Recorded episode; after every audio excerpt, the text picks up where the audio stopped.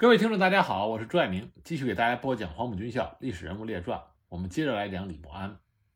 上一集呢，我给大家讲了李默安在苏中与粟裕交手的过程。那么，李默安是如何看待他与粟裕大将的这番交手的？李默安在他的回忆录里是这么说的：“他说，关于战果，在苏中的七次作战，粟裕称之为七战七捷，消灭了国军六个半旅。”当时李默安部上报损失在五个旅左右，约有四万人，有不少官兵被俘之后加入了解放军的队伍。国军还损失了不少的武器装备，但是由于双方作战的目的不一样，各自的评价也不一样。李默安当时奉命作战的目的主要在于收复地盘，以占据城市、驱走解放军、维护占领区的安全为主，所以尽管损失了一些部队。但最终收复了盐城以南的大部分地区，保障了浦口到南京的铁路以及长江下游的交通，解除了解放军对南京政府的威胁。从这点上来看，李默安达成了作战目的。由于他指挥的部队较多，损失一些也算正常。南京政府并没有怪罪李默安什么。从解放军这边来看，解放军的作战目的不计较一城一地的得失。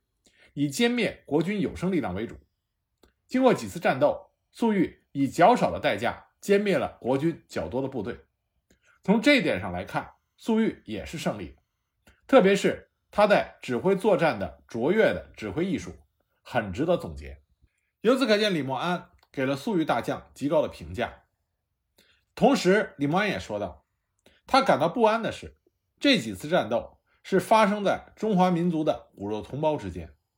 不同于对日作战，双方的损失实际上是中华民族的损失。蒋介石挑起了内战，导致抗日战争之后，中华民族又陷于战火之中。这样的内战在中华民族五千年的历史上不知有过多少次，而每一次都严重的摧残了民族的文明建设和经济发展。关于战术方面，李默安说，苏中的几次作战集中而典型的体现了国军部队。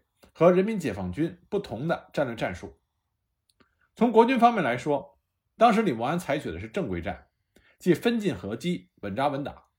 照这样的打法，粟裕的部队三四万人，只能防御国军一路进攻，他的兵力是不禁打的，当然不是国军的对手。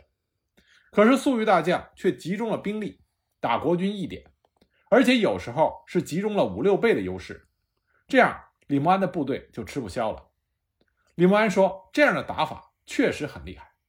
实际上，粟裕他的这种打法是按照毛泽东的战略战术打的。”李默安回忆说：“记得在江西作战，也就是当年围剿红军的时候，红军也是这样的打法。概括来说，就是集中优势兵力，各个歼灭对方，不打无准备之战，不打无把握之战，打则必胜，打得赢就打，打不赢就走。”李默安认为毛泽东的战略战术很高明，他曾经反复研究过。他认为这样的打法也只有共产党领导的军队才能够做到。解放军作战有地方组织、地方群众的支持，这样对于国军军队的情况很容易摸清楚。李默安和粟裕作战的时候就体会到，他们的每一个行动计划，粟裕都了如指掌。这就是粟裕能够把握战争主动权的前提。而国军这边很难了解解放军，因为有群众为他们做掩护，为他们站岗放哨，所以解放军的行动能够神出鬼没。再者，有了群众的支持，可以及时的进行兵员补充、物资补给，能够保证部队的战斗力。而国军部队就不容易做到。苏中作战的时候，国军的后方补给全部靠自己，没有群众的支持，加上路不好走，水田又多，运输困难。补给是个大问题，这也是削弱国军战斗力的一个因素。李默安回想起来，当年他参加东征、北伐、抗日，也曾经经历过人民群众积极踊跃支持作战的感人场面。当然，这与军队的纪律有关，但根本还是要看战争的性质，是不是符合群众的愿望。蒋介石发动的内战遭到人民群众的反对，没有人民群众的支持，当然就很难取胜。关于战斗力，李默认为，苏中作战，国军投入了十二万人之众，而粟裕部不过是三四万人。国军方面有飞机配合作战，有大炮、汽车等装备，不少轻武器是美国援助的，比如说汤姆式冲锋枪等等，是比较先进的。从表面上看，战斗力的确是远远超过了解放军，但是国军部队有很多明显的缺陷：一是各部队战斗力不整齐，有的好些，比如说整编八二三师、整编六十五师、整编二十五师等等；但是有的呢，就是拼凑的队伍，比如说被粟裕吃掉的新七旅，这是四川的队伍，很不经打，被吃掉了，这在预料之中。而粟裕的队伍是比较整齐的。二是战斗作风不一样。国军部队打正规战，没有解放军那么勇敢顽强，连续作战、吃大苦、耐大劳的作风。有不少国军的指挥人员麻痹大意、骄傲自信，结果吃了大亏。就指挥人员来说，由于军队体制不一样，国民党的高级将领很难亲临一线指挥。比如李默安当时一直在常州，基本上是隔江遥控指挥，有什么情况在下边向上报。而粟裕呢，却是和部队在一起，有什么情况及时发现，及时处置。后来李默安从材料中看到，粟裕为了处置战斗情况，连夜乘车、骑自行车，又乘船赶路，达到了三百多里。这种精神在国民党的高级将领中是不可能具备的。这样呢，国军的优势就变成了劣势，而解放军本来是劣势，却可能变成优势，战斗的结果也就不一样了。李默安与解放军的交手。基本上就是苏中的这七战，在盐城战斗之后，第一绥靖区平安无事，虽然仍有局部的战斗发生，但一般上都是由各部队自行处置。李默安再没有经历过大的军事行动，除了抓防区巩固、整训部队之外，还安排部队为地方做了一些好事。比较大的一项是种树，从南通到盐城公路两侧，李默安让部队分段负责，各自种了两排树木。以造福后代。时间转眼到了一九四八年三月底到五月初，蒋介石在南京召开了行宪国大，那么举行了总统和副总统的竞选。蒋介石被推上了总统宝座，副总统的竞选则是在李宗仁、孙科、程潜这些人之间展开了激烈的竞争。当时李默安呢，仍然担任着第一绥靖公署司令官，驻南通。竞选开始前，武汉行营主任程潜处的杨继荣。来到南通，希望李默安能够支持程潜竞选副总统。李默安得到这个消息以后，就从剿匪经费中拿出了二十亿元，相当于一千五百美金，并派了九部车子资助程潜的竞选活动。李默安这样做的有两个原因：一个呢，是因为他与程潜有着很好的个人关系；二是因为他一向佩服和敬重程潜。我们之前讲过，一九二三年冬天。程潜任广州孙中山革命政府军政部部长的时候，曾经创办广州陆军讲武学校，派李明浩到长沙招生。李默安和陈赓、宋希濂、刘进等人报了名，被录取之后，一同到了广州，进入到陆军讲武学校，进行了严格的军事训练。后来呢，陆军讲武学校合并到了黄埔军校，李默安他们也并入了黄埔军校第一期。当时程潜严于治校治军。给李默安留下了深刻的印象。抗战初期，程潜任第一战区司令长官，他对于李默安第十四军在忻口作战表现很是赞赏。忻口战役之后，李默安第十四军奉命撤至晋南中条山一带，进行敌后抗日游击战争。这期间，程潜升任为天水行营主任，那么拟由第十四集团军总司令卫立煌接替程潜任第一战区司令长官。这个时候，程潜曾经大力保举李默安，在接替李卫立煌担任第十四集团军总司令。报告送到了重庆国民党中央军事委员会，但当时呢被否定了，理由是胡宗南还没有当总司令，李默安是不能够超过胡宗南的。黄埔一期中，胡宗南和李默安还有王敬久、李延年、于继时等人是职务升迁最快的，但胡宗南一定是最快的那一个。李默安虽然没有当上集团军的总司令，但是升任为三十三军团的军团长。那么李默安后来也知道程潜对他的器重，所以呢，对程潜有着很深的感激之情。李默安在晋南的时候，记得有一次去重庆办公，途中经过洛阳，他还专门到程潜的府上去拜访了他。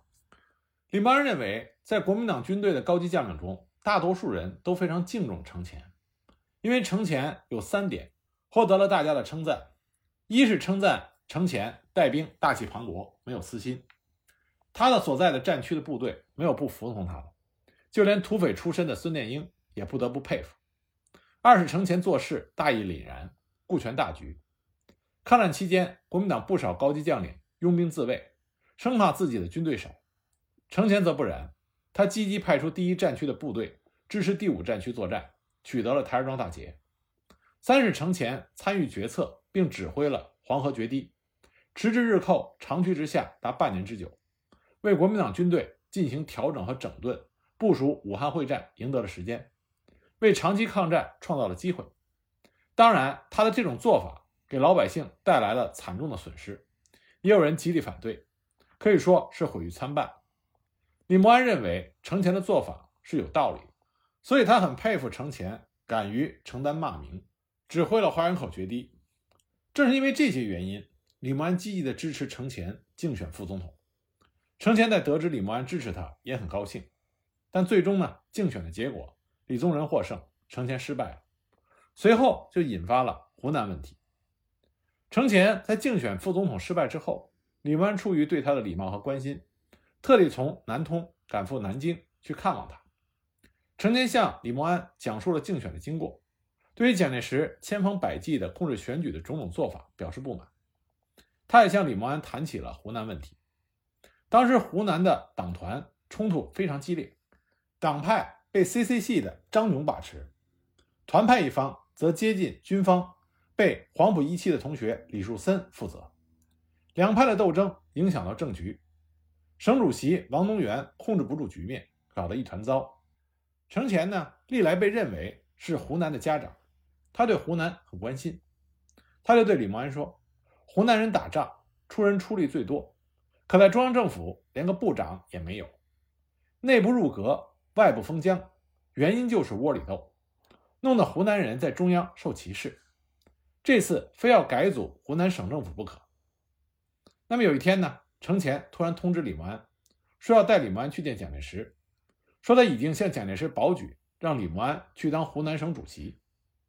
在当时，李默安也算是资历高的，黄埔一期同学中有好几位已经当了省政府主席，就连李默安在任三十二集团军司令的时候，所辖的二十八军军长李良荣，这个时候已经当了福建省主席。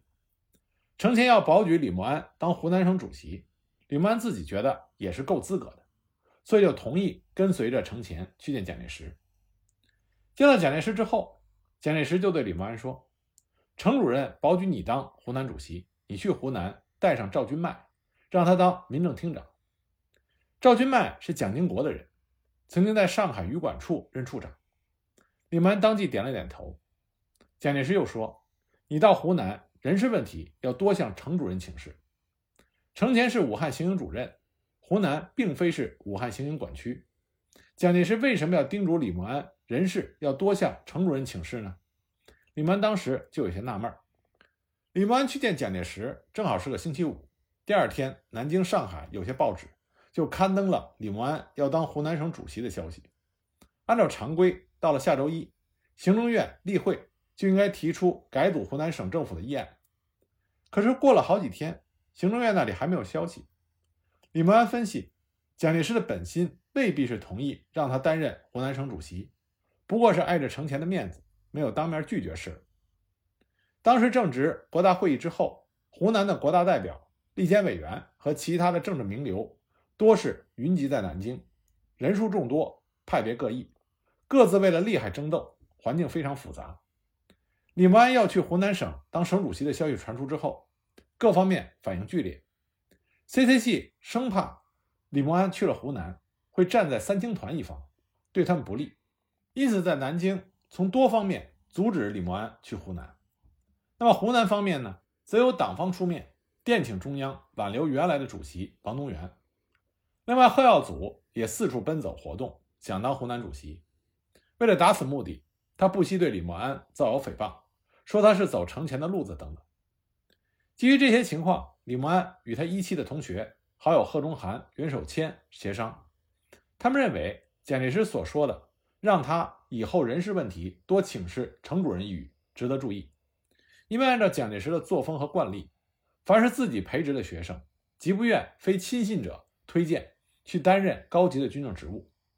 例如，在抗战前，蒋介石曾经亲自告诉黄埔一期同学蒋福生，将派他出任铁道兵司令。过了两三个星期，蒋福生没有看到命令，就请当时任训练总监的唐生智，在因公事去见蒋介石的时候帮助问一问。不久，蒋介石召见蒋福生，臭骂他一顿，叫蒋福生以后去找唐生智好了。旋即就派蒋除欧任铁道兵司令，蒋福生则从此失去了在中央军内的职务，只能回到湖南地方去工作。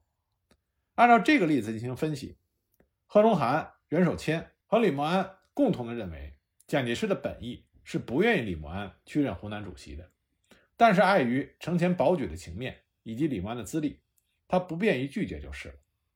李默安经过考虑，决定不放弃现任的军事职务。不卷入政治漩涡，于是他联合贺中涵和袁守谦，以他们三个人的名义，邀请一些国大代表到贺中涵家里，让贺中涵准备了几桌饭。李默安则事先起草了一封给蒋介石的信，席间他宣读了这封信，意思是说湖南的问题很复杂，而他没有离开过军队，没有地方工作经验，请免派去湖南工作。随后呢，李默安就把这封信呈送给了蒋介石。同时将信的副本送给了程潜。当时南京的政治斗争是非常复杂的，程潜他关心的是自己的家乡湖南问题，他决心要改组湖南省政府。可是蒋介石却一再的敦促程潜赶快回武汉，两周之内三次让侍卫长余济时派飞机面请程潜启程。同时呢，蒋介石还让湖北参议会率领地方的各团体联名电请程潜。让他赶快回武汉坐镇。那为什么蒋介石这么急着让程潜回武汉呢？因为李宗仁竞选上副总统以后，桂系势力抬头，蒋介石当时非常恼火。而恰巧这个时候，人民解放军对国军的作战转入战略反攻，国军部队在各个战场都陷于劣境，国统区的财政经济全面的崩溃，反蒋呼声日渐的强烈。担任国防部部长这个空头衔的白崇禧。看到时势是非，他有所图谋，就想谋得一个能够掌握兵力的指挥机构，以便于抓住军队、扩张实力。经过多方的策划，成立了华中剿匪司令部，由白崇禧任总司令。对于这个方案，蒋介石本来是极不愿意的，但是因为内外形势所压迫，他勉强同意。但他同时指定剿总总部要设在九江，有难为白崇禧的意思。白崇禧坚持要把总部设在武汉，武汉是军事重镇，兵家必争之地。白崇禧要住在武汉，对蒋介石的破坏力极大。蒋介石自然是坚决的不同意。他驳斥白崇禧的理由是：武汉是行营管区，不宜在行营管区内另设军事机构。在这个问题上，蒋介石、白崇禧争执不下。白崇禧甚至跑到上海，以不住武汉撂挑子来要挟蒋介石。蒋介石之所以督促程潜回武汉，是让他坐镇行营，来阻止白崇禧。程潜看到这个局面，他迟迟不动。他的基本想法有两个：一个是不愿意介入蒋桂之间的争斗。他曾经说过：“他们争斗，我才不去当马前卒和挡箭牌呢。”第二个原因呢，是程潜决意要改组湖南省政府。他曾经公开的讲：“湖南问题不解决，我就绝不离开南京。”正是在这种情况下，程潜接到了李默安给蒋介石那封信的副本。他对于李默安不去湖南当主席的决定很意外，也觉得有些难堪，所以一气之下，程潜就说：“湖南问题一定要解决，湖南政府一定要改组。李默安不干，我来干。”他这本来是一句气话，没想到传到了何应钦的耳朵里，就被何应钦利用了。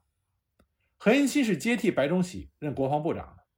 为了反对当时任参谋总长的陈诚，何应钦和白崇禧搞在了一起。何应钦并没有和蒋介石交流，他并没有搞清楚蒋介石之所以拒绝白崇禧的原意，他反而十分热心地为白崇禧奔走。当他听说程潜要去湖南，虽然明知程潜说的是一句气话，但也触发了他在这个问题上去想办法。何应钦认为，如果程潜去湖南，就可以解散武汉行营。那么蒋介石就没有理由再阻止白崇禧驻武汉了。然而何应钦也明白，程潜是国民党的元老人物，他的行政主任职务是管辖几个省的，让程潜仅去做湖南省主席是说不过去的。所以何应钦就想出了一个主意，他把江西也划给程潜，成立了长沙绥靖公署，管辖湘赣两个省，让程潜担任绥靖公署主任兼湖南省主席。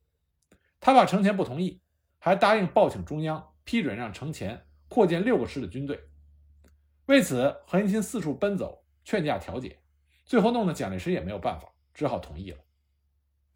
那么蒋介石在看了李默安的信，那么在等到程潜的安排确定下来之后，他就召见了李默安。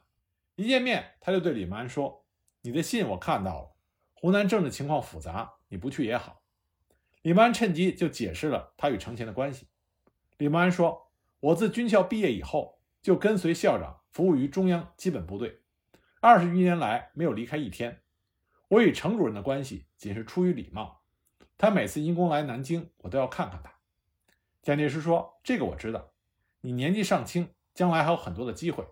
现在程主任已经被委任为湘赣绥署主任，他年纪大了，你去绥署任副主任，帮助他好了。”李默安当即就表示同意。就这样，他随着程潜到湖南工作。既不是程潜保举的，也不是作为蒋介石的亲信，受领蒋的意图去湖南监视程潜的。那么和李默安、程潜一起去湖南的，还有就是后来湖南和平解放的核心人物，这就是李默安的同学黄埔一期的陈明仁。当年陈明仁和李默安、陈赓、宋希濂等人一起考入了程潜创办的广州陆军讲武学堂。李默安和陈明仁两个人在一个学生队。后来又一起并入了黄埔军校一期，所以在之后的军事生涯里，陈明仁和李默安两个人是很好的朋友。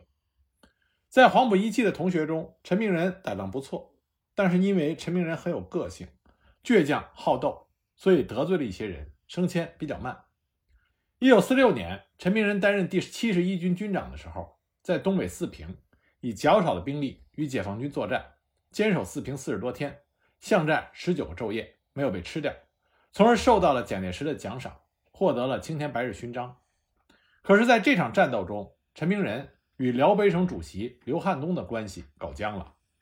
刘汉东因为激战吓得要死，想逃走，陈明仁坚决的反对，两个人出现了冲突。事后，陈诚率团赴东北考察，随团有美国顾问。美国曾经援助了东北国军一批粮食，四平是重要的粮食中转站。很多粮食堆放在火车站，为了坚守四平，陈明仁在紧急之中用粮食构筑工事。仗打完之后，满街都是流散的大米和面粉。美国顾问看到中国军队如此糟蹋他们的援助，提出了强烈的抗议。那么，与陈明仁不对付的刘汉东就趁机告发陈明仁部曾发生的抢粮行为。那么，陈诚就把这件事情报告给了蒋介石。并且建议撤了陈明仁的职，调任南京总统府中将参事，只给了一个空头的官衔。李默安回忆说，陈诚之所以如此对待陈明仁，是因为平日里陈诚对陈明仁的看法就不好。陈明仁有一个缺点，他好赌，而且他在赌场之上气概非凡。他欠人家的一分不少，人家欠他一分，他也不干。有一次陈明仁输了钱，硬是卖了自己的房子抵债。因此，陈明仁好赌钱，这在国军高级将领中是出了名的。撤陈明仁的职，陈诚也有借题发挥的成分，这使得陈明仁对陈诚、对蒋介石都有极大的不满。那么，陈明仁与陈诚的这个矛盾就被白崇禧利用了。那个时候，白崇禧为了反蒋，极力的反对陈诚，凡是与陈诚有矛盾的人，他都千方百计的进行拉拢。